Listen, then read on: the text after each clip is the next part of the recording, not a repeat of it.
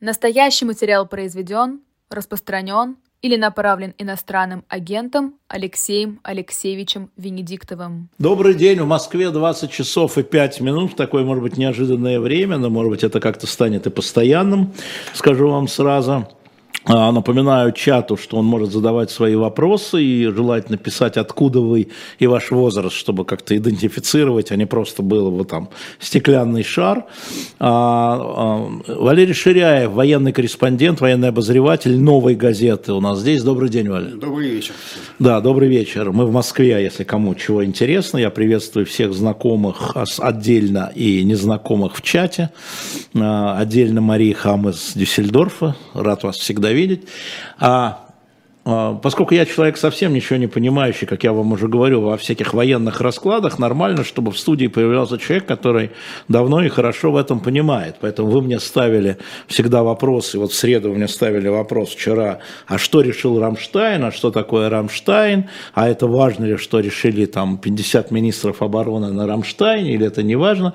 Вот Валерий первой части э, эфира, Валерий и э, нам расскажет. Вот э, что стало вам понятнее, Валер, когда вы посмотрели, как эти 50 министров обороны обсуждали, чем еще можно помочь Украине? Ну, а, на самом деле, я бы вот этот э, сбор на этот раз назвал бы Рамштайн Light. Рамштайн Light? Light, да, то есть такой облегченный. То есть первая, главная битва была в предыдущем собрании, где Украина приехала ну, во всеоружие аргументов э, с просьбой, значит, выдать им танки. Да. И то, что очень долго отказывалась Европа, а в танках есть а, большая интрига. И продолжает быть. И продолжает быть очень большая интрига. Сейчас поговорим. И, и, да, э, ну я постараюсь коротко ее, конечно, mm. потом изложить. Она, я сам не знаю отказ, этой интриги, то есть не знаю ответа. Вот. И а, на этот раз Э, я так скажу, чтобы никого не обижать, все-таки, э, все-таки Украина страна, э, где политики борются друг с другом, политики хотят... И сейчас? Да, политики хотят избираться, они строят себе карьеру на будущее. И сейчас? И сейчас они используют, каждый политик использует свою поездку куда-либо с тем, чтобы показать, что он наилучший, что он самый правильный поступок и так далее. Да, поэтому они стремятся в том числе и показать, что вот его поездка приносит максимальные результаты. И поэтому а, сейчас министр обороны а, Украины приезжал, а, вот танки получилось, угу. теперь давайте самолеты. И э, везде я посмотрел украинскую прессу, э, этот визит был, значит, на Рамштайн везде подан, как вот теперь едем отбивать самолеты. Танки дали, значит, вперед, значит, все дороже, все лучше, все качественнее, а самолеты по деньгам, вы понимаете.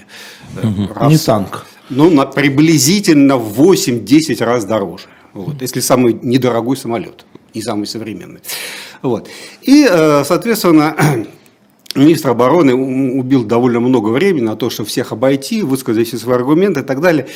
И, э, и Милли, и министр обороны США Остин ее не поддержали. Самолеты. Они, да, самолеты. Они промолчали. Они когда журналисты в итоге на них насели, было всего два ответа. Один э, вопрос прорабатывается, второй ответ открытый нет. Значит, так отвечено было, по-моему, французскому журналисту, если я не ошибаюсь. Вот.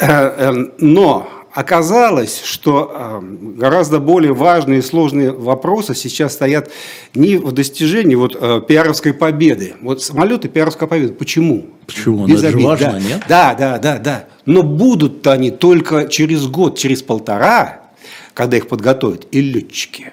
Очень долго, очень дорого и так далее. Все это. А э, сколько за это время на фронте событий произойдет?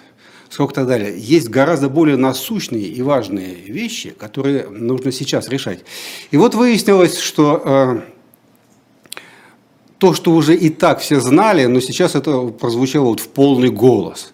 И американские генералы об этом говорят, и все. Я скажу такую небольшую сказать, цифру, известную, наверное, всем, кто э, следит за вооруженным конфликтом этим. Э, во время октябрь, э, октябрьских, ноябрьских боев вооруженные силы Украины в месяц расстреливали снарядов крупных калибров больше, чем на всей территории Соединенных Штатов производится за год. За год. За год. Понимаете? Э, и вот этот э, самый знаменитый калибр, он самый правильный в этой ситуации, 155, 155 миллиметров. Даже да, я уже знаю, 155 да, миллиметров. Да, да, да. Он исчерпан почти, понимаете? Запасы тают на глазах. Это при том, что э, российский аналогичный калибр 152 миллиметра, у нас они не совпадают стандарты. С натовскими. А это 155 это стандарты НАТО? НАТО, да. Угу. да.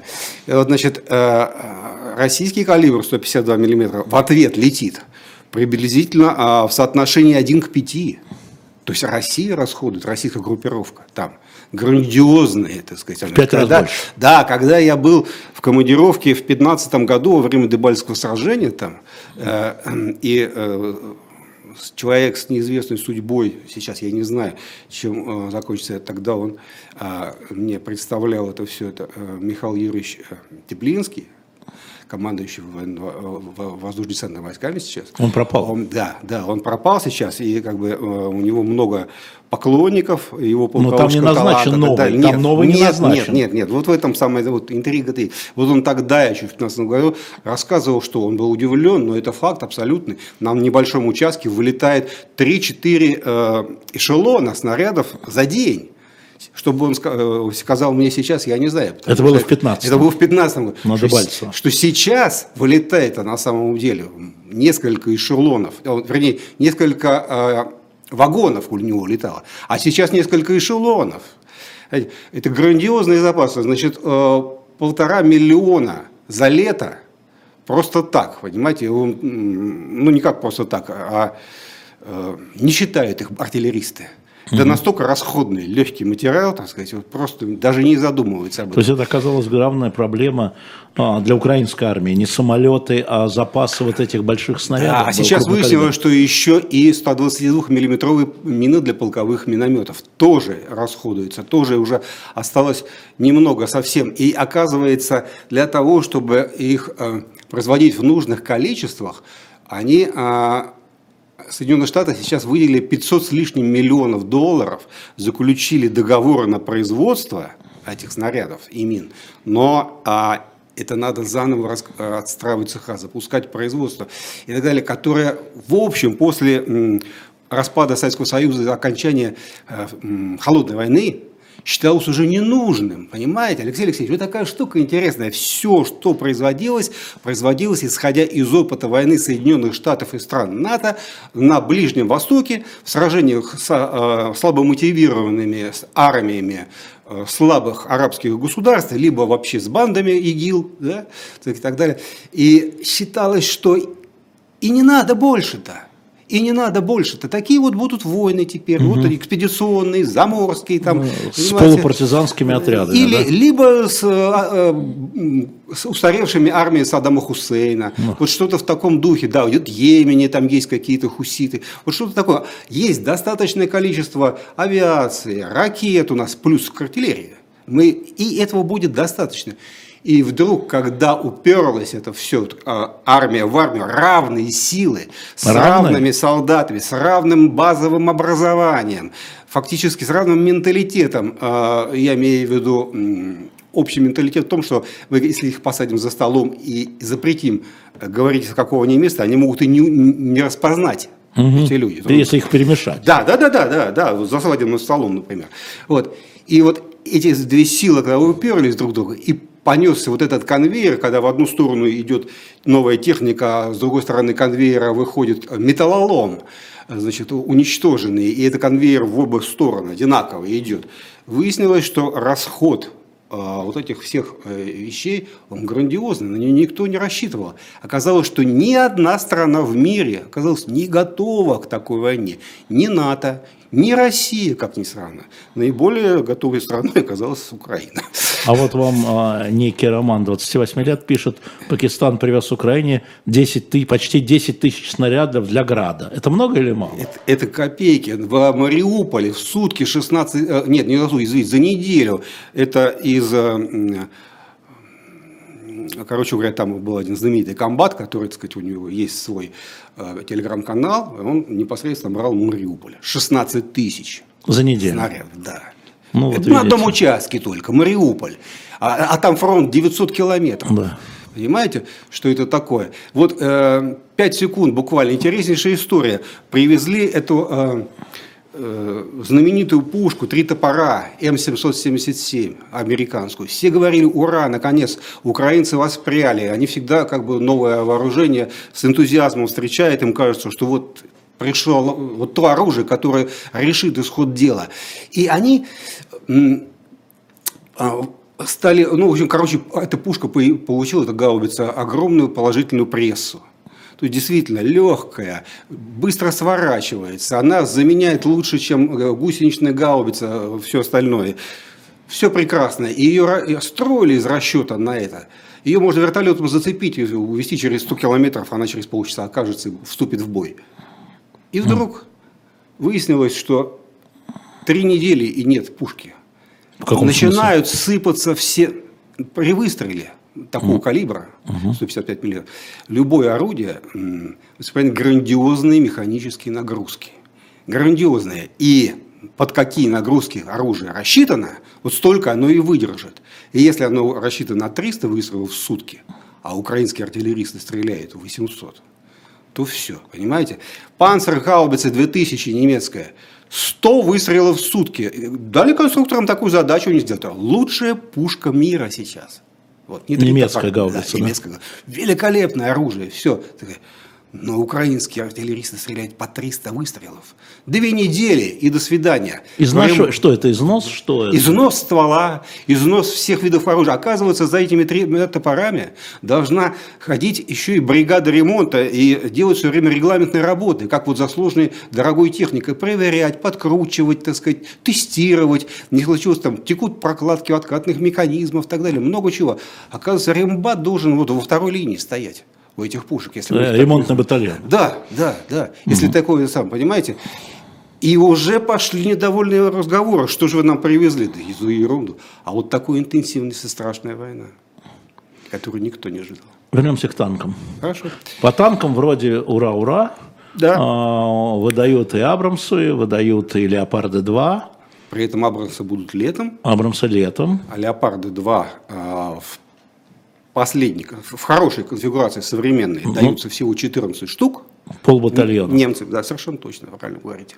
Вот. А более м, устаревшие, ну не устаревшие, но предыдущей конфигурации м, 2А4, которые на вооружении у многих стран есть, э, даются все остальное. Значит, вместе я все считал, у меня получилось со 140 до 160 танков вот этих Леопард 2. Значит, э, должны попасть э, на фронт где-то в апреле-мае. Первый уже там. Это много или мало? Если создать группировку ну, для да, прорыва. да, да, это на две э, механизированные Еще Челленджеры, мне напоминаю, Да, да. Челленджер совсем немного, там 14 штук, это можно не считать. Вот. Да нет, это не, не мало. Действительно, тяжелые танки НАТО – это машины прорыва. По натовским понятиям, по их уставам, на ширине 30 километров необходимо продел, опрокинуть противника, э, нанести ему огневое поражение, заставить его бежать, все сказать, и вот в эту свободную дорогу надо не понесутся танки на свободный простор и захватывая все новые и новые территории. Вот для этого они предназначили. Но, конечно, надо честно признать, э, когда иракские, э, извините, и турецкие танкисты решили а, наказать курдов в сирийском Курдистане, а они постоянно там через границу ходят, у них с, с курдами плохие отношения. Ну да, Да, да, так да, сказать. как-то да. За полчаса танковый батальон потерял 11 «Леопардов-2», один из них был подбит женским экипажем, а, женским расчетом ПТУРа, э, чем вот курды заслуженно гордятся. И я за них тогда болел. Молодцы девки. Э, Подожди, это, это, это вот новые леопарды 2? Да, да, да, вот эти самые. А у них, оказывается, нет, э, у Леопардов 2А4 нет э, э, динамической защиты. То есть на бортах такие железные коробки, которые обвешивают танк, прикрепляется. И при подлете вражеской ракеты противотанковой они взрываются и отклоняют его э, значит, э, кумулятивную струю, струю в сторону. Вот у, у этих танков-то этого нет. И они подбиваются. Более того, подбиваются, как выяснилось, довольно устаревшими советскими американскими противотанковыми комплексами. Короче, Алексей Алексеевич, никто не знает. Никто не знает. Что будет, понимаете, все ждут, и все военные эксперты затаили дыхание. Правда, правда. Все ждут. Что сейчас скажет, что я знаю, чем закончится этот так называемая специальная военная операция, которая является самым крупным вооруженным конфликтом в истории человечества с 1945 года, если кто-то скажет, что я знаю, как закончится, это шарлатан.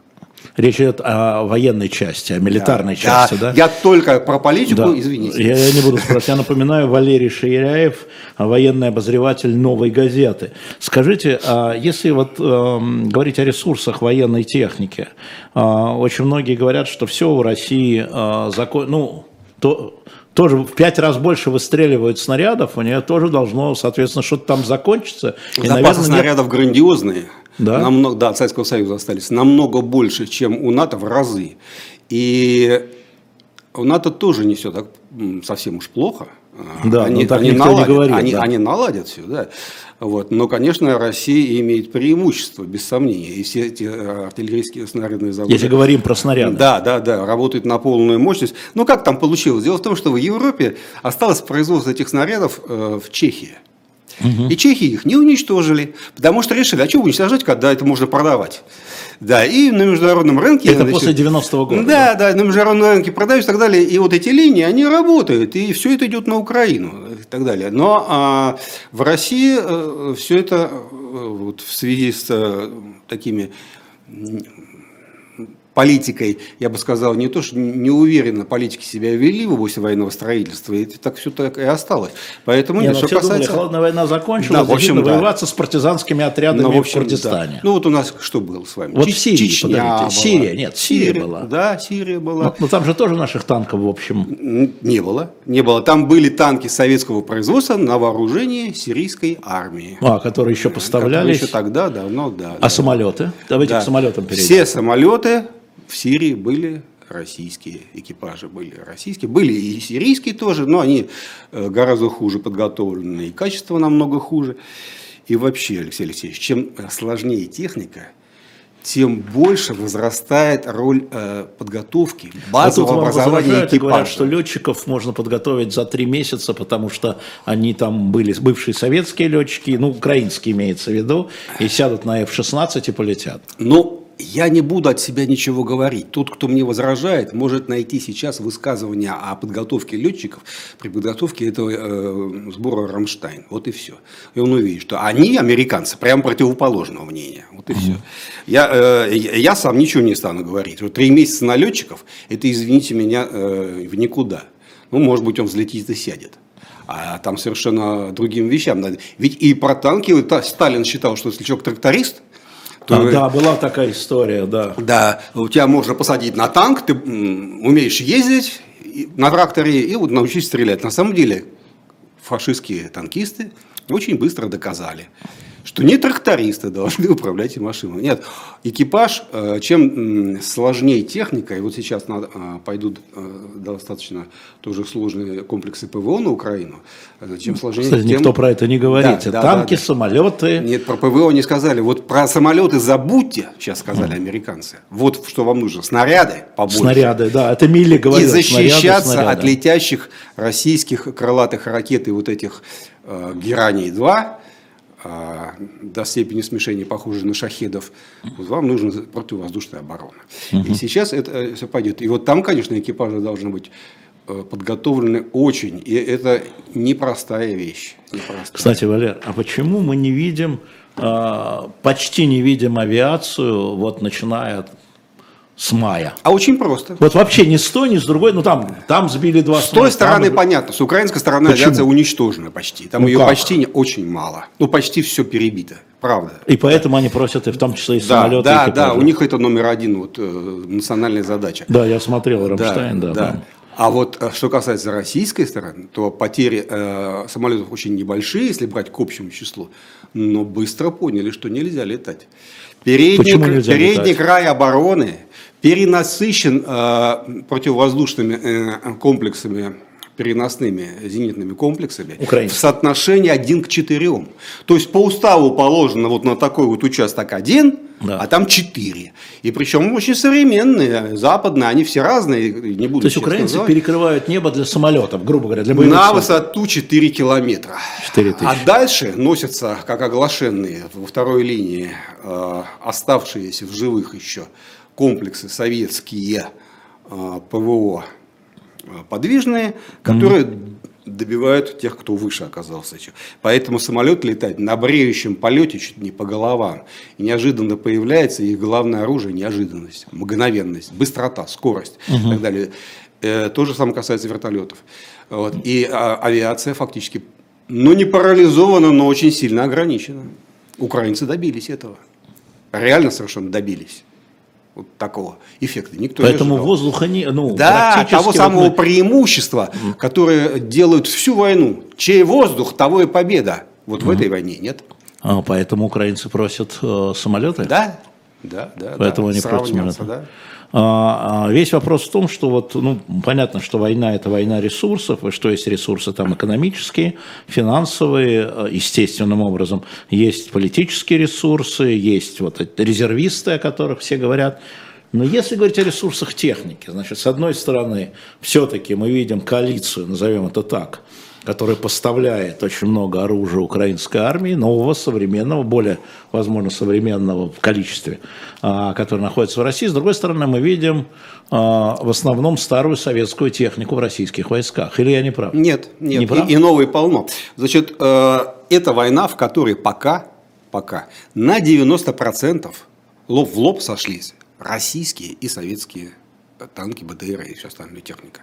Пока еще западной техники настолько незначительная доля в украинской армии. Пока. Но ПВО это... Да, че- вот это ПВО вот то, что почти вся российская. Почти вся российская. Советская, Вот. Советская, Да. да. Советская и, или произведенная там, отремонтированная на территории Украины. Ну и да. вот она, а, это бьется советская и российская техника друг с другом. Но в ближайшее время это соотношение изменится.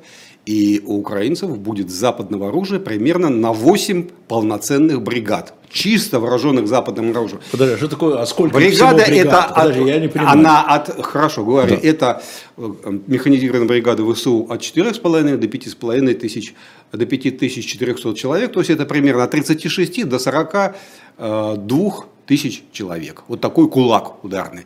Вот 8 бригад будет полностью вооружен э, западной техникой. Далеко не самой, э, в значительной своей части, современной, Далеко не самый. И вообще это обманка, которую люди думают, что а, Запад туда гонит самое, что ни на есть. Гонит системы 50-х, 60-х годов. Подожди, ну Хаймерс это же не 50 Современные. мне, мне же пишут. Самые туда. современные. А бронетранспортеры М113, вот те, кто вам пишет, не видели вы на поле боя?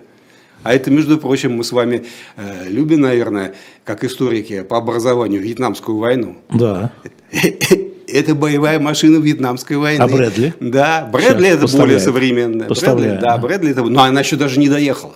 Брэдли в Ну, Риге, в Риге еще пока что. Ну, в Риге, в Польше, да, Да, в давайте, Польше. давайте так. Да. В Риге и в Польше. Да. Если говорить, вот первая часть у нас вот заканчивается, мы хотели говорить о, о докладе э, значит, корпорации РАНД про итоги, но все-таки, если говорить про вот этот сегодняшний Рамштайн, с учетом того, встречу в Рамштайне, с учетом того, что, конечно, нам не все известно, и нам там говорят, что вот этого вам не скажем, я имею в виду, вот говорит Резников, министр обороны Украины, это вам не скажем, но вот э, тем не менее это успех.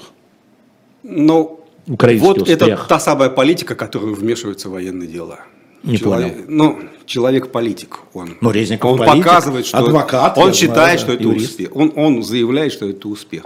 Это не успех. Он приехал, ему сказали, возьмешь вот это, вот это и вот это. До свидания. Так может это и есть успех?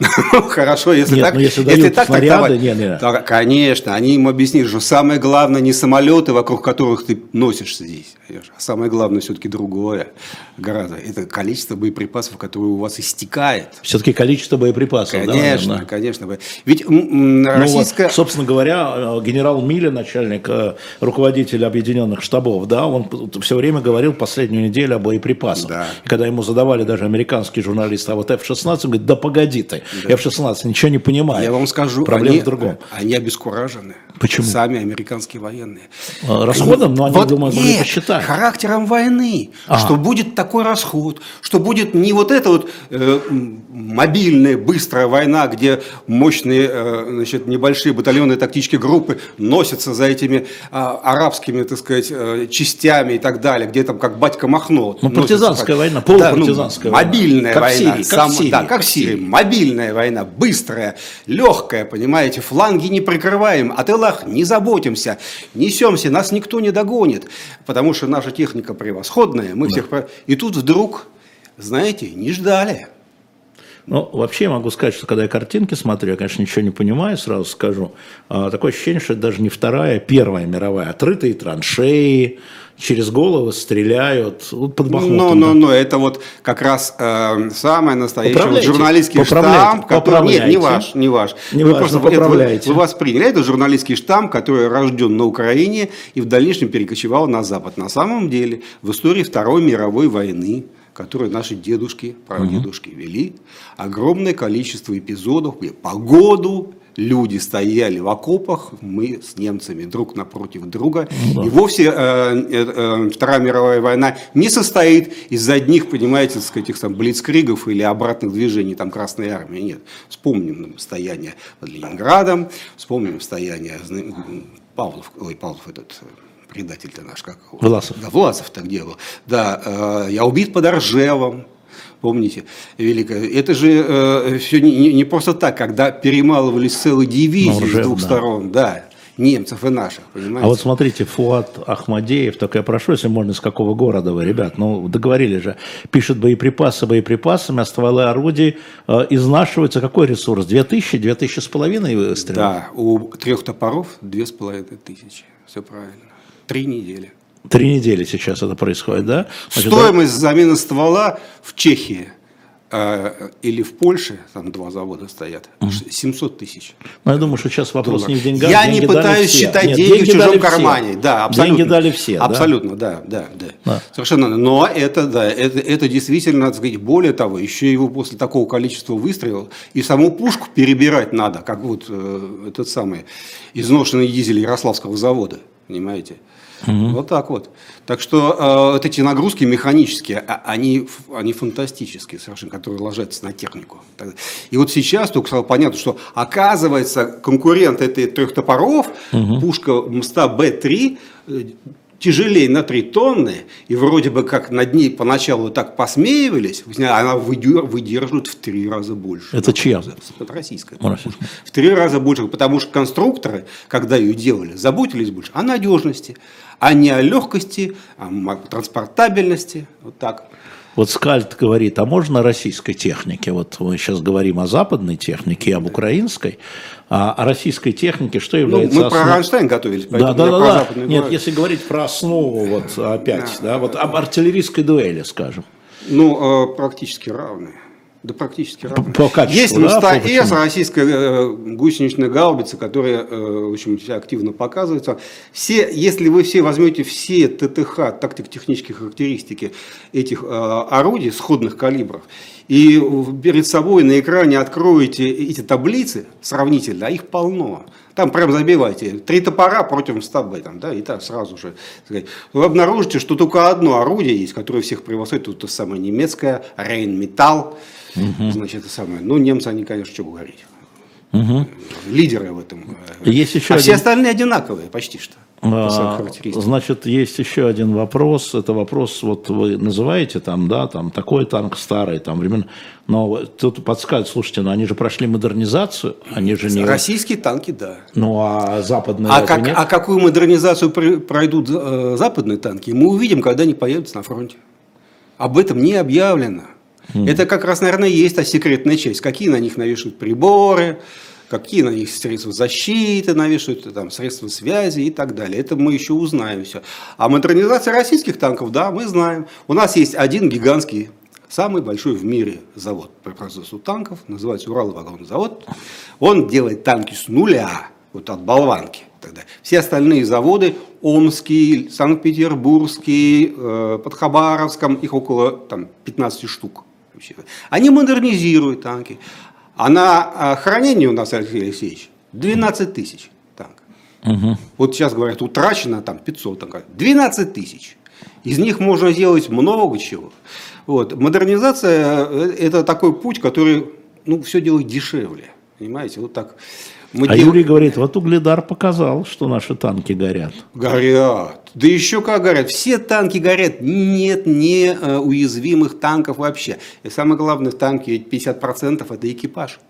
То есть... Как он умеет как он понимает, как свою задачу, как он умеет вертеть, как он видит поле боя. Там от экипажа зависит, ну, я говорю, немецкие экипажи во время войны превосходили советские экипажи один к пяти.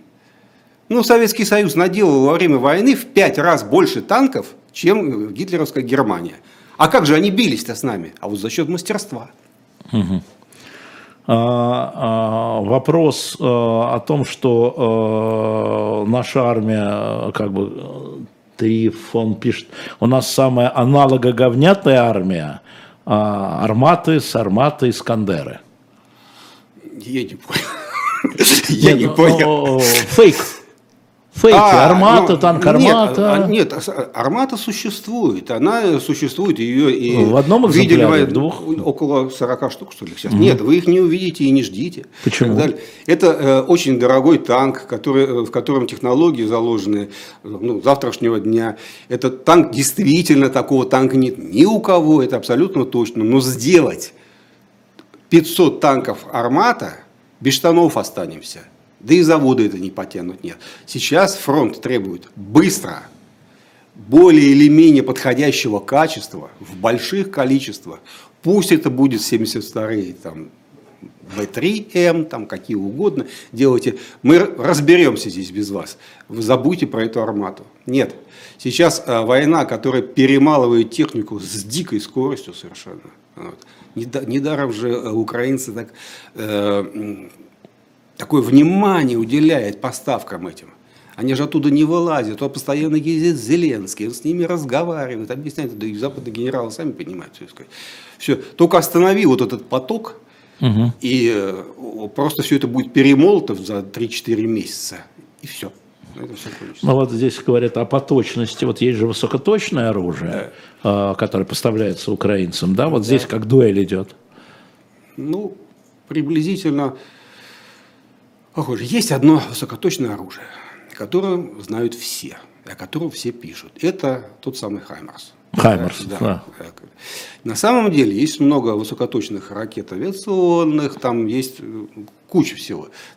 Но поскольку Хаймарс наиболее раскрученный, а журналисты с удовольствием пишут, тогда его, его знают больше всех. Ну так вот, скажу вещь, наверное, неприятную, но обязательную к усвоению всеми высокоточное оружие производства Соединенных Штатов Америки, такие как Хаймерс, не,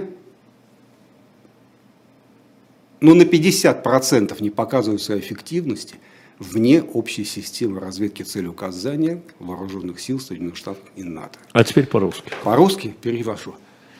Вся военная, машина военной разведки Соединенных Штатов, 400 спутников, 400 понимаете, сказать. И огромное количество офицеров, которые сидят, между прочим, недалеко от города Лас-Вегас и так далее, изучают огромные потоки данных, которые поступают со спутников, от, с докладов полевых командиров, офицеров там, и так далее. Все это перемалывают, выдают, находят цели, указывают на них и говорят, жми кнопку. И Хаймер слетит. Угу. Если ты не знаешь с точностью до метра самую правильную и нужную цель, твой Хаймерс, ну, на 50% уже так сказать, эффективность ну, вот, не нужно. Собственно Надо говоря, знать, куда стрелять. Ну, сейчас, собственно говоря, и говорят, что американцы не скрывают, что они помогают Нет. определить цель. Вот последние уже две недели в открытую говорят и так далее. Да. Алексей Алексеевич, вы не представляете, какая это махина. Кто попробует создать такую систему военной разведки, точно без штанов останется. Только Китай может с ними сравниться. У нас этого близко нет такого.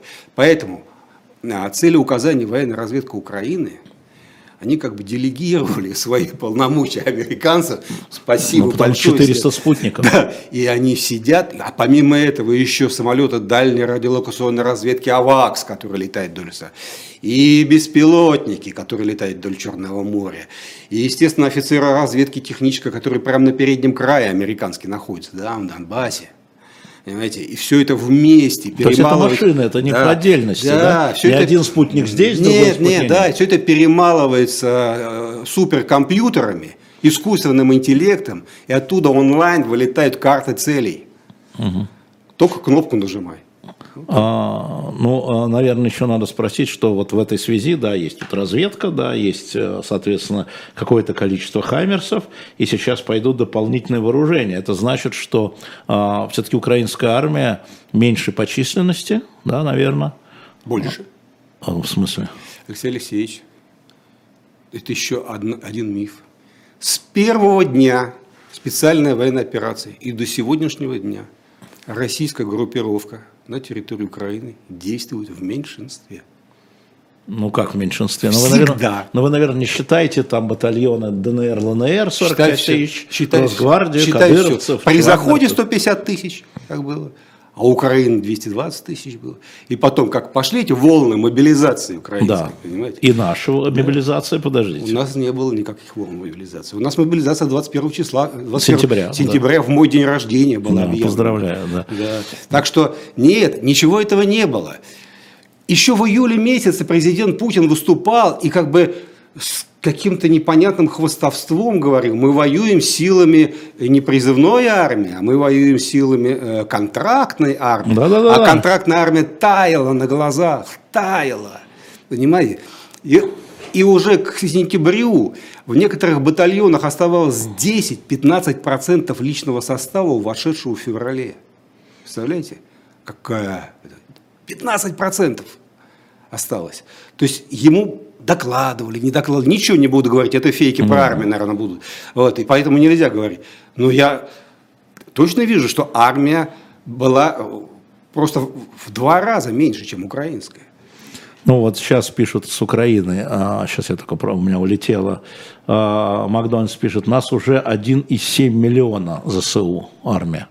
Ну, это, наверное, территориальная ну, оборона, резервисты, 1,7 миллиона, корпус. У меня таких вообще, они сами всегда говорят, вот сейчас вот они говорят. У них сначала они говорили миллион, но вот да. последние два, два месяца официальные лица Украины, вот я приношу, так сказать, извинения уважаемому нашему собеседнику, угу. настаивают все-таки на цифре 700 тысяч. Это с территориальной обороны? Да, да 700, а что территориальная оборона, не армия, что вот, 700, ну. 700 тысяч, точно так же, как у нас Росгвардия, вот, 700 тысяч, а российская армия хоть 220, плюс еще э, войска второй линии, в общем, не больше 330 на всем фронте 900 Так, ну, что, вот, так что украинцев больше. Смотрите, а вот э, сейчас Джейси Джеймс, извините, улетела. Не надо писать мне на английском, я не понимаю, что вы пишете, я этот язык не знаю, вы это прекрасно знаете. Вы можете друг с другом общаться на любом языке, в чате на русском, пожалуйста. Э, э, уверяет Джейси Джеймс, что э, Хаймерсы остановили нашу активность на украинском фронте. На юге. На, на, юге, на юге. На юге, да. Да, это однозначно совершенно. Э, они заставили замолчать, задуматься и перестроиться. Все поняли, что надо оттаскивать склады назад, места сосредоточения в стороны. То есть у Хаймерса есть 70 километров, значит, вот все, что у тебя ценного есть, на 70 километров от фронта в ту сторону надо тащить. Вот так и было сделано. И э, сейчас у Хаймерсов намного меньше целей. Mm-hmm. Намного меньше целей. Потом их научились сбивать наши ПВОшники. Я ну, разговаривал сам. Говорят, не потерян ни один Хаймерс.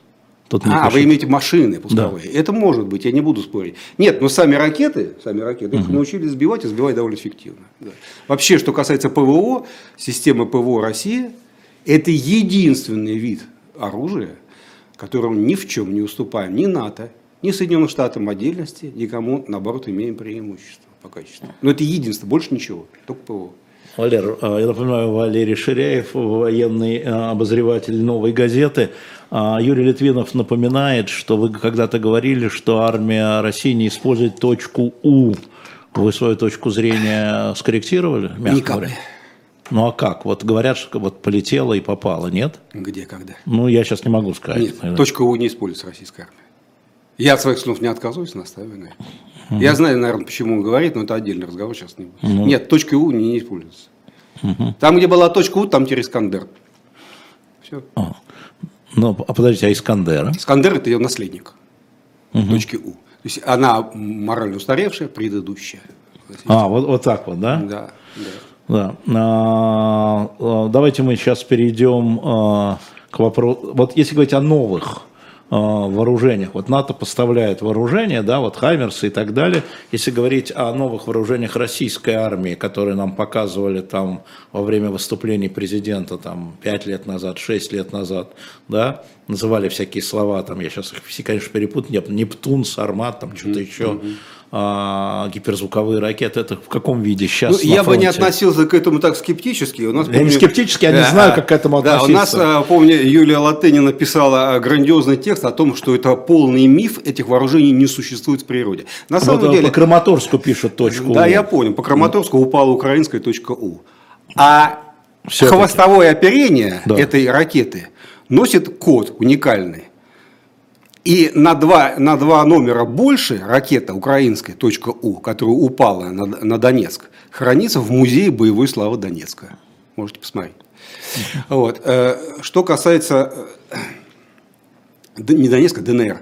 Да. Вот. Что касается всех этих вооружений, а, значительная часть из них осталась разработками высокой э, научно-конструкторской культуры – которые доведены до серийных образцов и не запущены в производство. Угу. И понятно, почему не запущено. Дорого и не позволяет, ну, не по сеньке шапка, что называется.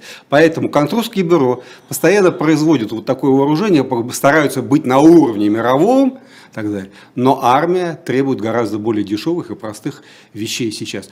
А, никаких сарматов, а, а, армат не будет великолепно не уступающая вот этой немецкой панцерхаубице есть э, коалиция СВ, изготовлена в виде 14 штук, никто и на фронте не видел и, наверное, не увидит. Вот. И, и э, есть еще целый э, набор э, оружия, который заявлялся как самый передовой и себя не показал. Вот, это касается и беспилотников в первую очередь. Вот, с беспилотниками вообще просто, так сказать, проблемы. Валер, тут развернулась э, дискуссия по поводу Краматорской точки У, да. украинской вы говорите. Для меня эта тема деле, закрыта. Все, все считают... Почему закрыта? Для меня эта тема закрыта, я изучал довольно долго. А Все. почему закрыта? Потому что я убедился в том, что это действительно, вот если... Это раз... вокзал в Краматорске? Да, вокзал в Краматорске. 12 часов дня, когда, или там 2 часа дня, когда люди ждали отхода поезда, так сказать, в эвакуацию и так далее. И разорвался шрапнельный боеприпас точка У надо вокзалом сказать. Да, мы Я просто убедился в том, что и по фотографиям, и по всему остальному. Сказать, вот больше того, есть, там... ездили журналисты, смотрели эту ракету, эти ракеты, которые являются родными братьями-клонами, и российская армия не применяла точку и не применяет. В конце ну, концов, я вам скажу так. Посмотрите в Википедии 2002 год, Бороварская катастрофа, за 20 лет до этого конфликта. Точка У вооруженных сил Украины на учениях улетела куда-то в сторону на 90 километров от цели, в которую она должна попасть, и в Броварах влетела в девятиэтажный дом. Погибло пять человек. Вот что означает неправильное обращение с техникой. Неправильное целеуказание, неправильная работа расчетов – техника бывает подводит. Ракета улетает не туда. И с российской стороны, и с украинской. Не надо только э, конспирологию впадать. Это самая обычная промашка, которая и у российской техники бывает десятками, и украинской техники. Вот и все. А, Баир из Санкт-Петербурга, 62 года, спрашивает, если такая эффективная ПВО, как же они проморгали беспилотники в Энгельсе и Дягилево в аэропортах? Нет, ПВО, которая закрывает конкретные объекты эффективно. Но граница России вся вот целиком непроницаемой не является. И, конечно же, ее можно пролететь, тут вопросов нет, однозначно. Есть огромные зоны, которые не защищены. А украинцы молодцы, они научили этот стриж 141 ту а, летать на бреющем полете, но хотя он изготавливался на Харьковском, на Харьковском авиазаводе, а это, это их так сказать, ракета. Не ракета, а самолет беспилотный. Вот, а они научили, они заложили карты и так далее. Все. Но, в общем-то, по большому счету, э, э, это ну, то, что я про себя называю пиар-полеты. Пиар, пиар, пиар-удары. Вот вы падает ваш беспилотник на крыльцо э, штаба военно-морских сил в Севастополе. И газеты об этом пишут. Трое суток украинские. Ну, потому что а это он штаб... упал, да, а он упал что на крыльцо, не нанеся никому. Ну, потому удары. что он долетел да, до штаба. Совершенно... Подожди, нормально совершенно, но залетел что газеты такой, пишут. Но он залетел такой из Севастополя. Знаете, Алексей Алексеевич, почему стояли вот здесь, в Москве, да. комплексы ТОР, да, и бук, там, на, на крышах зданий. На крышах на Министерства крышах. обороны. Почему думали, они боятся свалиться? Нет. Человек выходит из дома, заходит на крышу, собирает китайский беспилотник, который стоит 2000 долларов в магазине. Он покупает на Алибабе туда кладет что-нибудь, там какую-то взрывчатку и уходит. Его активируют через спутник. Ну, и понятно. он улетает и попадает, допустим, там куда-нибудь, в правительственное здание и так далее. Он взлетел в Москве в соседнем квартале. То есть это вы считаете, что это изнутри Все беспилотники, может? которые попали в Севастополь, они были запущены из Севастополя. Вот так вот. А какая дальность тогда этих беспилотников, извините? Иногда бывает, нет, ну иногда бывает до 30 километров. До 30 километров это, это много? Это очень много. Это много. Нет, нет, это большие беспилотники. Небольшие, вот, которые талибы применяют, у них э, по управляемости 2,5 километра. Ну достаточно. Если у вас в плотно городской застройке дом рядом э, с правительственным зданием находится, да, вам достаточно этого. Ведь он же не принесет никакого ущерба. Его задача создать ну, новость. Вот и об этом пишет. Это, кстати говоря, стратегия понятная, не от хорошей жизни. Ну вот Кирилл пишет, что пять человек убило в Энгельсе. Это же не пиар. Ну, нет, это пиар самый настоящий. Это не ущерб для армии. Это не ущерб, это вообще ничто. По сравнению с теми масштабами, которые, так сказать, вот потери, и о которых мы сейчас говорили, когда Полтора миллиона снарядов за три месяца улетают. Это, это ничто вообще. А правильно я понимаю, что если возвращаться к беспилотникам, да, вот, о, о которых вы говорили, то э, 30 километров от линии соприкосновения – это максимум? На этой, Если запускается на этой, с той стороны. На это мы говорим сейчас с вами о беспилотниках гражданских, которые куплены э, на Алибабе, на, я понял. На Алибабе. Это максимально. А вообще, на самом деле, гораздо более короткие дистанции на, э, на линии боевого соприкосновения. Там 2 километра, 3, все. А вот эти шахиды? Иранские. Шахи, да, иранские. Это, сколько, это что? Да, это? они летят, они летят очень далеко. Я э, этот шахид довольно подробно изучал. Э, я знаю, что потом его обломки американцы исследовали и сказали, что там есть американские электронные так сказать, устройства, Texas Instruments, э, если я правильно произношу, извините, конечно, мой английский. Вот. Ахахах, какое, э, какое безобразие, значит, нарушены санкции, это техника. Так вот, в этих шахидах используется центральный процессор, если я не ошибаюсь, 1980 шестого года разработки, который произведен на белый свет десятками миллионов, который управляет лифтами, эскалаторами в супермаркетах, раздвижными, Чипы, вот да, эти. да, раздвижными дверями и так далее. И в России производится на пяти заводах. Просто это пределе устаревший, э, его последняя модернизация 91 -го года или 92 сейчас не помню, этого чипа. Понимаете? И что? Из любой игрушки его можно выковырять. И он управляет этим самым вот шахедом, который летит по непредсказуемой траектории. И так далее. Ну, это действительно так. Там не нужно военная техника. Некоторые думают, что это что-то такое, ну, вот как Международная космическая станция. Нет, конечно. Нет. Бывают вот такие совсем несложные. Иранцы... Но далеко летит шахид-то? Ну, да. Ну, ну, несколько сот километров. Несколько сот несколько километров? Сот километров, да. Они летят вдоль по, по руслу Днепра над Днепром. Долетают до Киева из Беларуси, долетает до Киева, за Киевом разворачиваются и разлетаются в разные стороны. Сказать, оттуда летят Днепропетровцы да, и так далее. Все, в Белую церковь с ума сойти. А если подводить... Нет, иранцы вообще сделали такую каракатицу, у все только руками развели. Понимаете? При том, что у них санкции, я считал, они обложены санкциями. Я считал деньги, этот шахет чертов да. стоит, Алексей Алексеевич, 800-800 долларов. Американцы говорят, нет, не может быть, там 5 тысяч долларов. Ну хорошо, ну 5 тысяч долларов. Это дешевле магнитофона некоторого, да? Ну, в смысле, я имею в виду электронного там какого-нибудь устройства. Елки зеленые. Что такое 5 тысяч долларов этой ракеты? А по моему подсчету вышло вообще 800 долларов он стоит.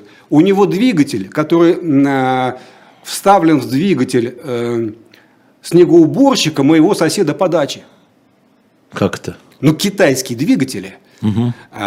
Это лицензионные двигатели европейские, вставляются вот эти, вставляются в газонокосилки. Его почему называют газонокосилка? Это реально от газонокосилок больших, мощных. Мопедный двигатель. И вот он летит вот эти вот сотни километров. Стоит полкопейки. А, напомню, что Валерий Ширяев, а, военный обозреватель а, «Новой газеты», тут спрашивает, как давно вы работаете военным обозревателем? Не знает наш чат вас, Валерий. Ну, в новой газете очень давно. Наверное, лет 20. Лет 20. Да. И на каких компаниях вы были? Военных? Я воевал в Афганистане. Вот. От у Афганистана, меня, да? Да, у меня и ранения, и орден есть, все как. Родине отдал, что мог. Хорошо, а, мы сейчас, к сожалению, должны заканчивать через пять минут. Мы до Ранда не дошли, но мы еще продолжим. А, Выглядит это как хвостовство, я прошу прощения. Да. У меня, я из военной семьи, из семьи военных э, ученых. Вся моя жизнь прошла в связи с армией. Огромное количество просто военных, мои друзья, и так и сложилось. Вот и все по жизни. А не потому, что я в Афганистане воевал, а то это нескромно очень. Ну, а что, вот все-таки, э, а, все-таки я хотел бы понять, вот сейчас, да, на а, какое сегодня, 15-16, на середину февраля. Если говорить, это может мой последний вопрос э, в этой части, а, если говорить о военном противостоянии, военном, вот технике, техники противостояния украинской армии и российской. А где преимущество украинцев, так, грубо сказать, так, да, и где преимущество российской армии? Технически. Нигде, я вам уже объяснил. Это, ну, э, сшибли, тупому, это ну... сшиблись, это, не, не, Алексей Алексеевич, да, да, да, ну, что, это, это сшиблись две э, э, силы, вооруженные советским и российским оружием у них э, процент западного оружия очень небольшой сейчас. Поэтому в основном воюют российское против российского, советского против советского. Советского против Одинак. Да, одинаковые э, фактически вооружения. Но, э, конечно, в ближайшие месяцы мы увидим полностью вооруженные западным оружием, западной техникой. Ну, не полностью, около, вы сказали, ну, 8 да, бригад, это да, 8 25% армии, но много, если говорить Да, но много, но много. В общем, короче, мы увидим вот это вот все. А, и, а, тут, Нет, тут, есть да. Э, много видов дополнительных вещей, которые намного лучше украинской армии. Бесподобная связь. Просто, украинцев. Да. Ну, она, естественно, западная, бесплатная. Да, не важно. Да, понятно. Украинская натовская, армия, натовская связь, бесподобная, абсолютно шифрованная, все, тактические э, связь, переговоры. Ну, наша связь ни в какое сравнение не российская. Пусть делают, что хотят, Министерство обороны, я свое сказал. Говно наша связь. Но связь уже от батальона и дивизии выше, российская, она нормальная, она свою функцию выполняет. А вот самое главное на поле боя тактики, бойцы mm-hmm. пользуются китайскими станциями Баофэнг, Вот так. Ну, а преимущество российское в чем, если у украинцев связь и у американской вот эта система разведки, да, то, что да, говорили. но это ничем не заменишь. Это, это дороже любого оружия, вот эта система разведки. В российской ну, все преимущество, ну, конечно же, тотальное преимущество в авиации. Полное ну, преимущество. Которое не активно, да, пока говоря, не, да, не да. Тотальное преимущество в средствах массовой информации. Извините, пожалуйста. Да, не, не надо, это тут ни при чем. Тотальное преимущество в средствах ПВО противовоздушной обороны.